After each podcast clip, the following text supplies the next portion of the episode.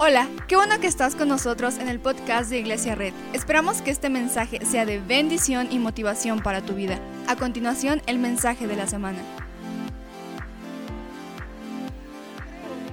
que nuestra labor en esta tierra no es, no es solo venir y, y, cantar unas canciones, sino realmente nuestra labor es desintoxicar nuestro mundo. Entonces, basado en eso, eh, construí una serie que se llama Hey Jesús, que vas a ver en pantalla aquí. O Hey Jesus, como lo quieras decir en inglés o en español, se pronuncia casi igual. Pero vamos a hablar acerca de cuatro interpretaciones del único, del the one, del mero mero, ¿verdad? Lo que sabemos de Jesús lo sabemos simplemente por cuatro pequeños libros que conocemos como los evangelios. Curiosamente, Jesús, uno de los nombres más famosos, solamente tiene cuatro pequeños libros que respaldan su trabajo. Sin embargo, a lo largo del tiempo ha permanecido y ha estado en la boca de miles de personas y que solamente parten de lo que conocen de estos cuatro evangelios. Gente tiene más libros que lo que se habla de Jesús, sin embargo, Jesús sigue siendo el nombre más grande sobre todo nombre. Cuando a mí me preguntan por qué creo en Jesús, siempre respondo que porque el tiempo ni las personas han podido callar lo que Él ha hecho. Y eso para mí significa mucho. Muchos profetas han levantado, pero ninguno ha permanecido con la autoridad y la verdad de su palabra como Jesús. Entonces voy a hablar acerca de Jesús, pero voy a hablar acerca de cuatro interpretaciones del único. Tenemos cuatro evangelios, Mateo, Marcos, Lucas y Juan. Y hoy vamos a estudiar el evangelio de Marcos. ¿Estás conmigo? Entonces, Marcos eh, se le atribuye su creación o su escritura a un hombre llamado Juan Marcos, que es mencionado en la Biblia. Juan Marcos era, era fluido en griego, probablemente era traductor de Pedro. Entonces podemos entender Marcos como el Evangelio de Jesús a través de los ojos de Pedro. Los historiadores dicen que Juan Marcos no pasaba de 20 años.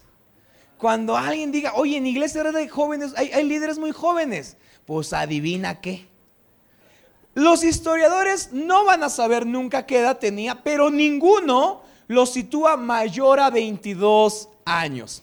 Yo me imagino un Juan Marcos siguiendo a Jesús, siendo traductor de Pedro y, escribiendo las historias de, Jesús a través de los ojos de Pedro. Y cuando entendemos que probablemente Marcos fue el evangelio de Pedro a través de las palabras de Marcos, todo cobra sentido y ahorita vas a entender por qué. El Evangelio de Marcos se escribe 40 años después de la crucifixión de Jesús, alrededor del año 70 después de Cristo. La palabra más utilizada por Juan Marcos o por Marcos es la palabra inmediatamente lo cual nos da a entender una urgencia de querer comunicar las cosas. Siempre dice inmediatamente, inmediatamente, inmediatamente, lo cual nos habla de que Juan Marcos tenía un mensaje especial que quería ser comunicado con mucha urgencia. Marcos probablemente es la base de los evangelios de Mateo y de Lucas, porque Marcos fue el primero evangelio escrito. En ese entonces no sabían ellos que iban a escribir la Biblia, ¿verdad?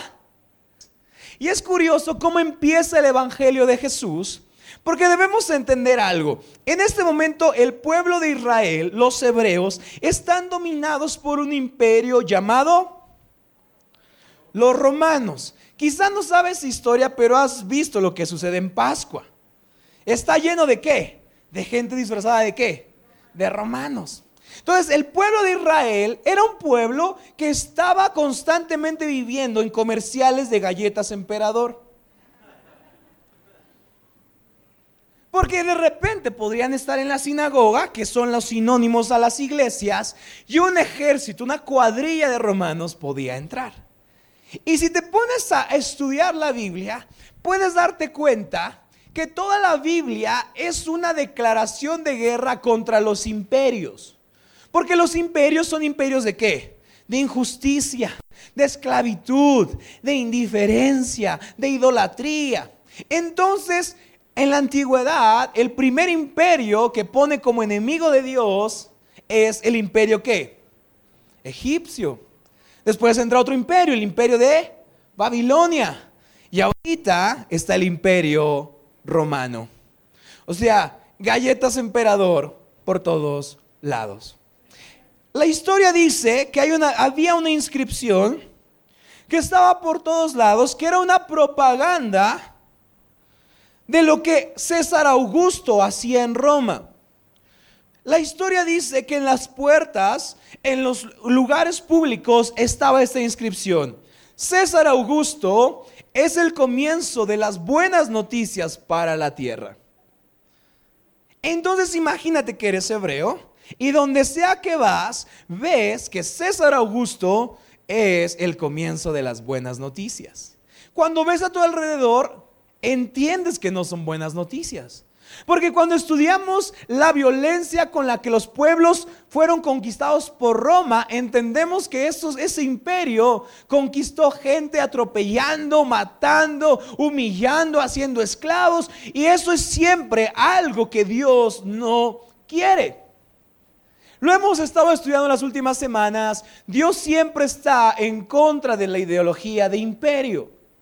Entonces, ver esa inscripción en todos lados era una inscripción que decía, César Augusto, el imperio son buenas noticias. Cuando Juan Marcos escribe su primer libro o su único libro, empieza con lo siguiente. ¿Quieres ver con qué empieza? Vamos a ir a Marcos 1.1.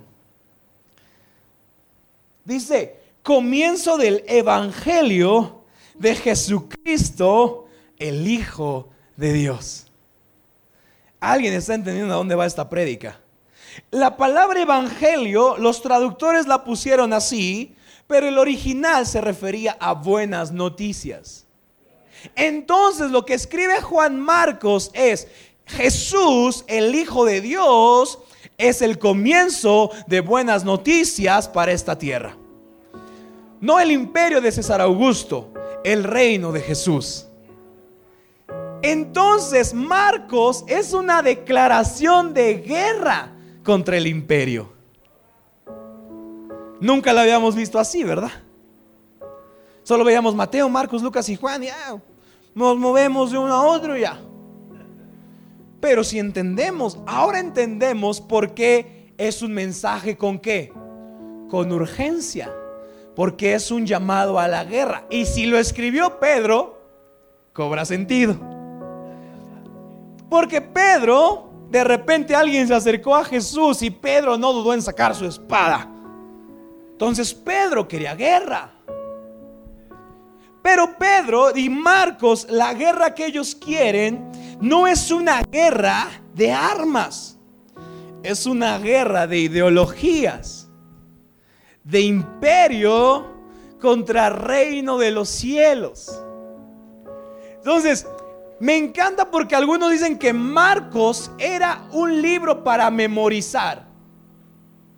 Entonces imagínate, los que se aprendían Marcos y predicaban en un lugar público, decían, hey, este es el comienzo de las buenas noticias del Evangelio de Jesús. Entonces volteaba la gente, o sea, no la inscripción de César Augusto. Y Marcos decía, no, este es el comienzo de las buenas noticias de Jesús. Entonces Marcos es una invitación de guerra para un pueblo que comienza a eliminar el imperio de sus vidas. Entonces quiero que vayamos a ver Marcos 3:27. Para esta serie te quiero invitar a que traigas Biblia. Si no tienes, no te preocupes. Me encanta porque el título de este extracto es Jesús y Belcebú. No se espanten, no voy a predicar. Pero de repente la Biblia dice que Jesús entra a un lugar y hay un endemoniado. Y la gente empieza a decirle, ah, echa demonios en el nombre de Satanás. Y Jesús los escucha y en el 3.27, vamos a leer desde el 23. Entonces Jesús los llamó y les habló en parábolas. ¿Cómo puede que Satanás expulsar a Satanás? Jesús aquí marca una diferencia grande entre lo que hace Satanás y lo que hace Jesús. Dice, yo no vengo con Satanás. Yo vengo en el nombre del reino de los cielos. Y checa, continúa. Dice, si un reino está dividido contra sí mismo, ese reino no puede mantenerse en pie. Y si una familia está dividida contra sí misma, esa familia no puede mantenerse en pie. Igualmente, si Satanás se levanta contra sí mismo y se divide, no puede mantenerse en pie, sino que ha llegado que su fin.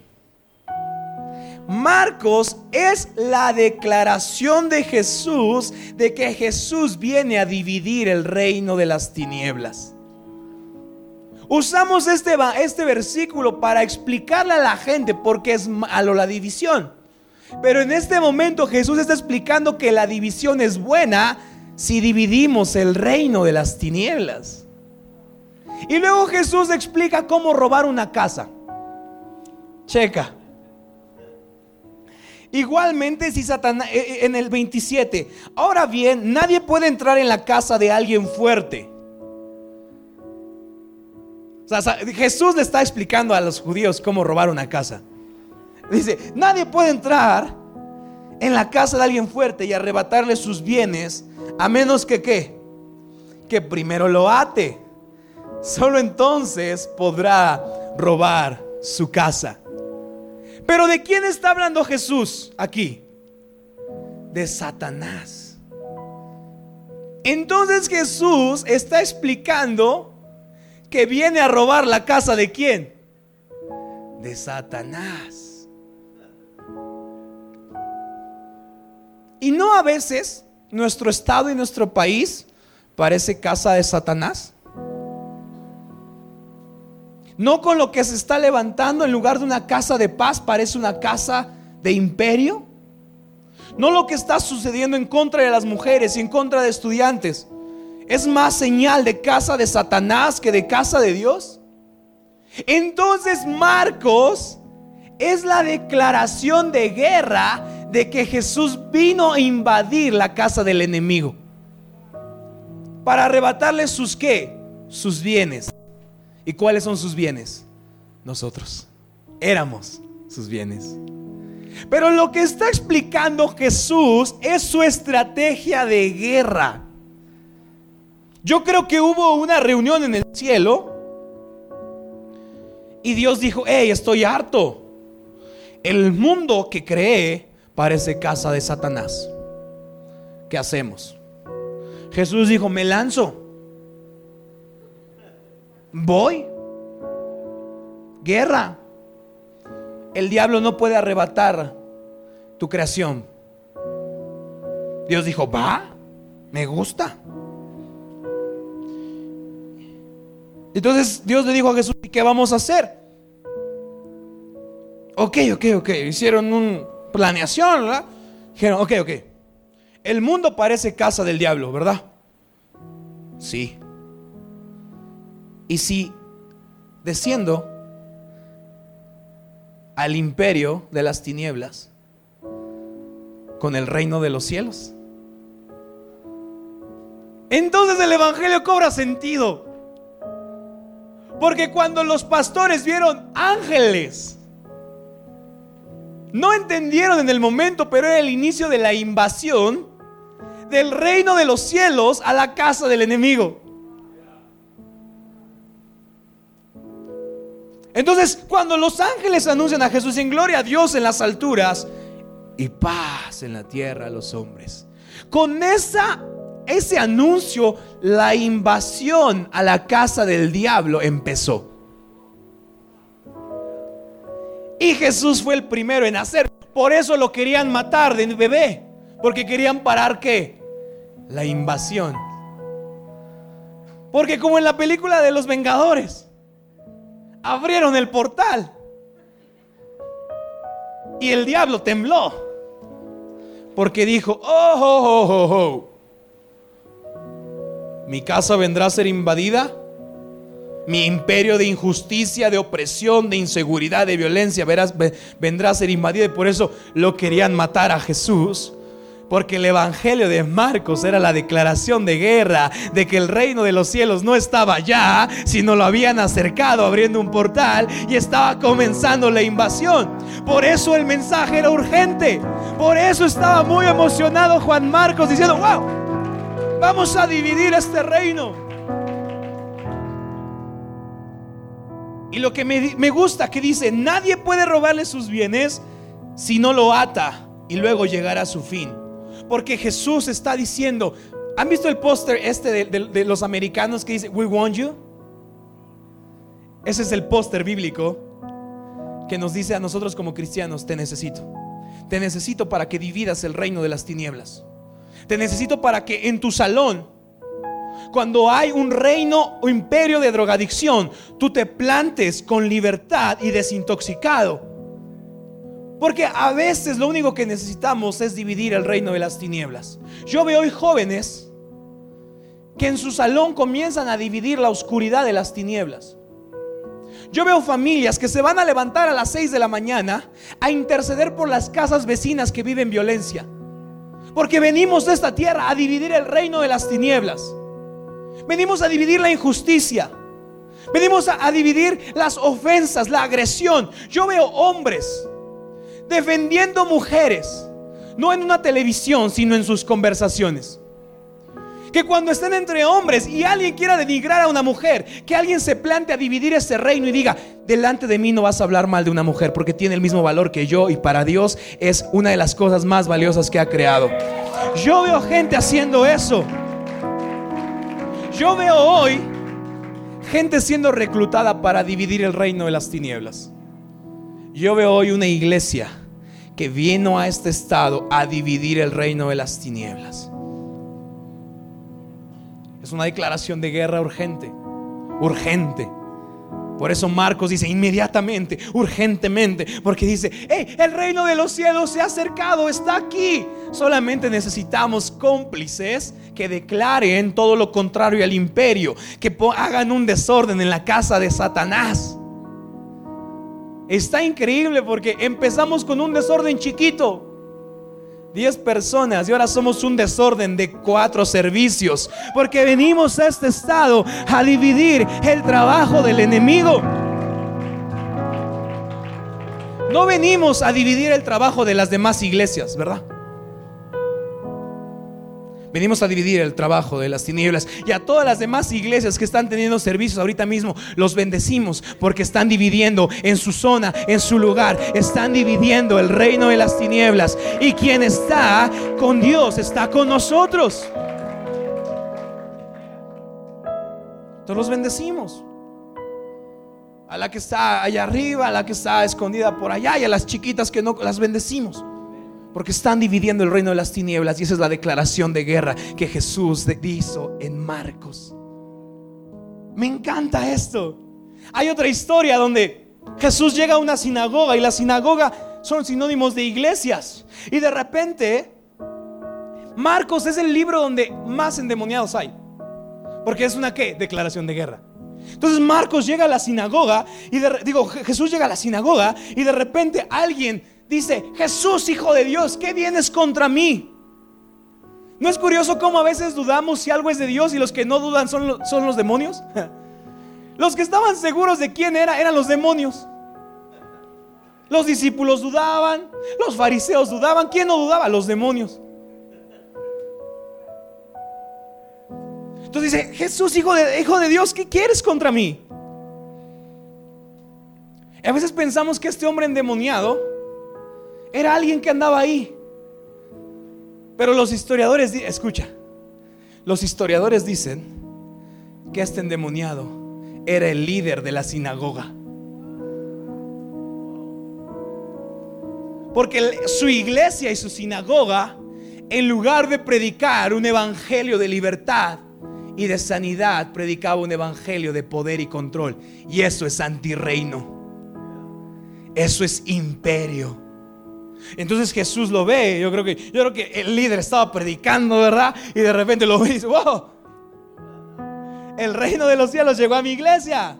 ¿Qué quieres? Y Jesús lo libera, pero no para humillarlo, sino para restituirlo en su propósito para decirle, ahora eres libre y sigues siendo el líder de la sinagoga, pero ahora predica un evangelio de amor, de prosperidad y de paz y de esperanza para este mundo. Porque las iglesias debemos ser evangelios de esperanza, no evangelios de poder, de amenazas, ni de humillación, ni de control. Debemos ser un oasis, una fuente de agua viva, un lugar donde el portal está abierto. Esta iglesia es el portal del reino de los cielos aquí en Tlaxcala y no es el único, no somos los mejores, pero estamos estableciendo un portal que va a dividir el reino de las tinieblas.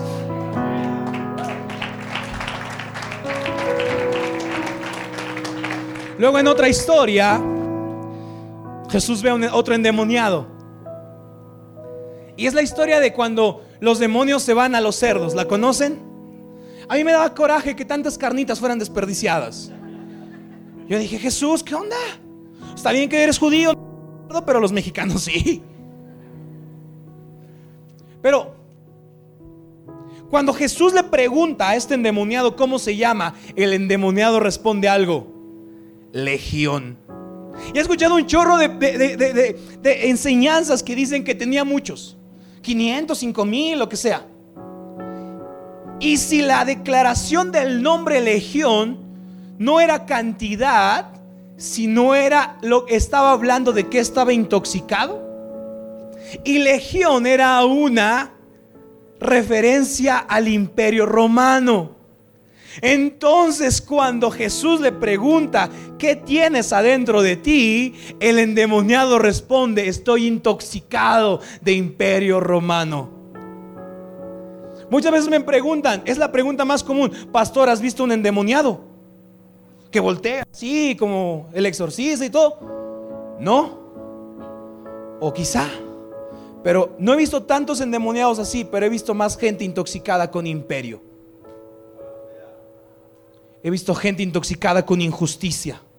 He visto gente intoxicada con violencia hacia la mujer. Y eso es peor que estar endemoniado, mi amigo. Pues decimos, no, pastor, no, yo, yo, puedo decir, Jesús es el Señor, no estoy endemoniado. Pero ¿qué tal estás intoxicado de imperio, de injusticia, de violencia, de corrupción?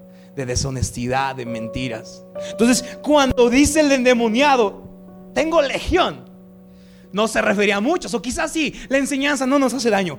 Pero lo que pasa es que dice, estoy intoxicado de imperio romano. Y puedes creer lo que quieras, pero estoy seguro que hay un poco de intoxicación de imperio romano en tu vida. ¿Cuál es el imperio mexicano? El que no tranza, no avanza. Y si lo dices, estás intoxicado de imperio mexicano. Y después Dios, Jesús expulsa esos demonios. Y la Biblia dice que van a parar a un, a una, a un hato de cerdos.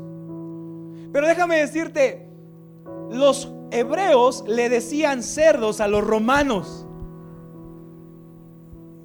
O sea, cuando veían a una cuadrilla de romanos, decían, ahí viene el hato de cerdos.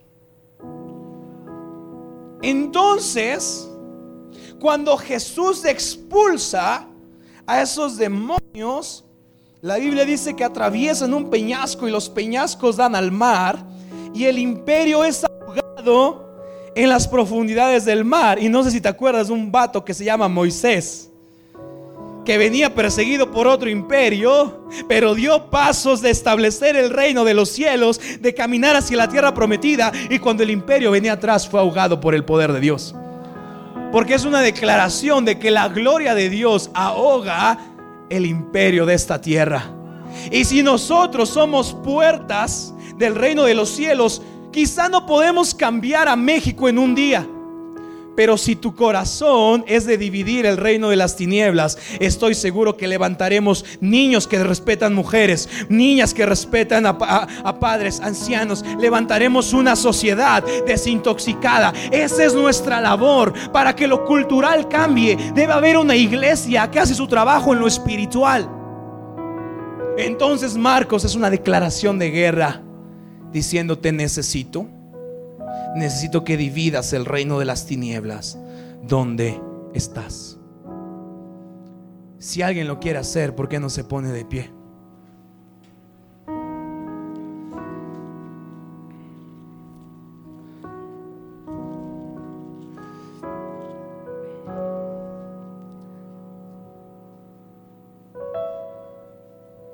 ¿El cambio en nuestro estado puede partir de una iglesia? Lo creo.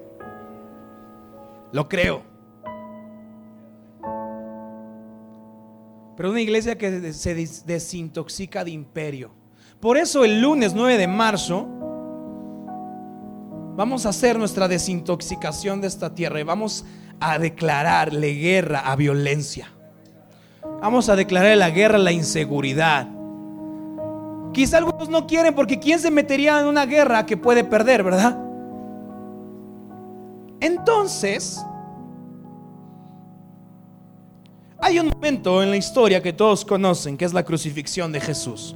Marcos también la menciona. Y la Biblia dice, vamos a ver lo que está en Marcos 15, 30, voy a leer desde el 35.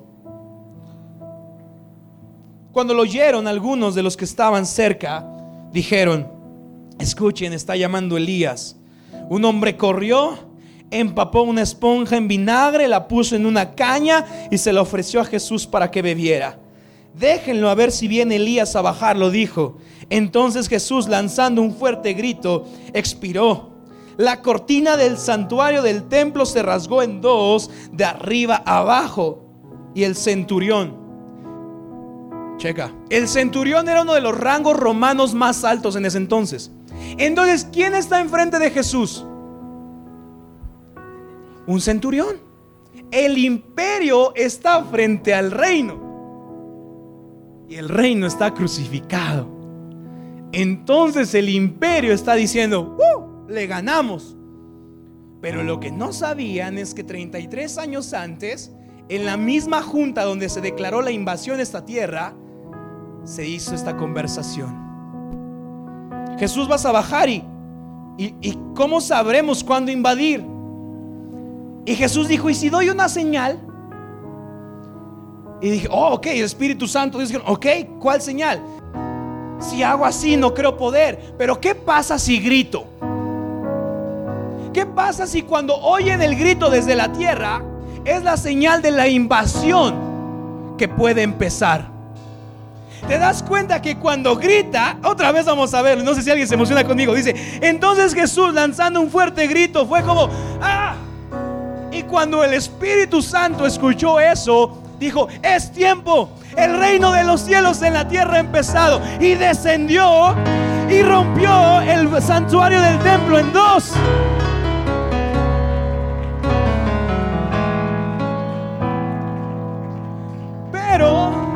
El grito no fue solo la señal de invasión, sino el grito fue también la señal de derrota para el equipo contrario. Porque la Biblia dice que el centurión que estaba frente a Jesús, al oír el grito y ver cómo murió, dijo, verdaderamente este hombre era el Hijo de Dios, porque el imperio se rindió ante el Rey de los cielos. Y cuando Jesús gritó, el Espíritu Santo descendió con sus frutos, gozo, paz, paciencia, bondad, mansedumbre, para que seamos invasores de esta tierra, de gozo, de paz, para que le establezcamos pelea a la violencia, a la inseguridad. Hoy veo una iglesia que pelea, que declara.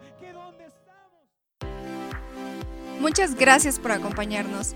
Subimos contenido semanalmente, así que suscríbete y síguenos en redes sociales. Te dejamos los links en la descripción. Nos encanta pasar tiempo contigo, así que si estás en Tlaxcala no olvides visitarnos este domingo.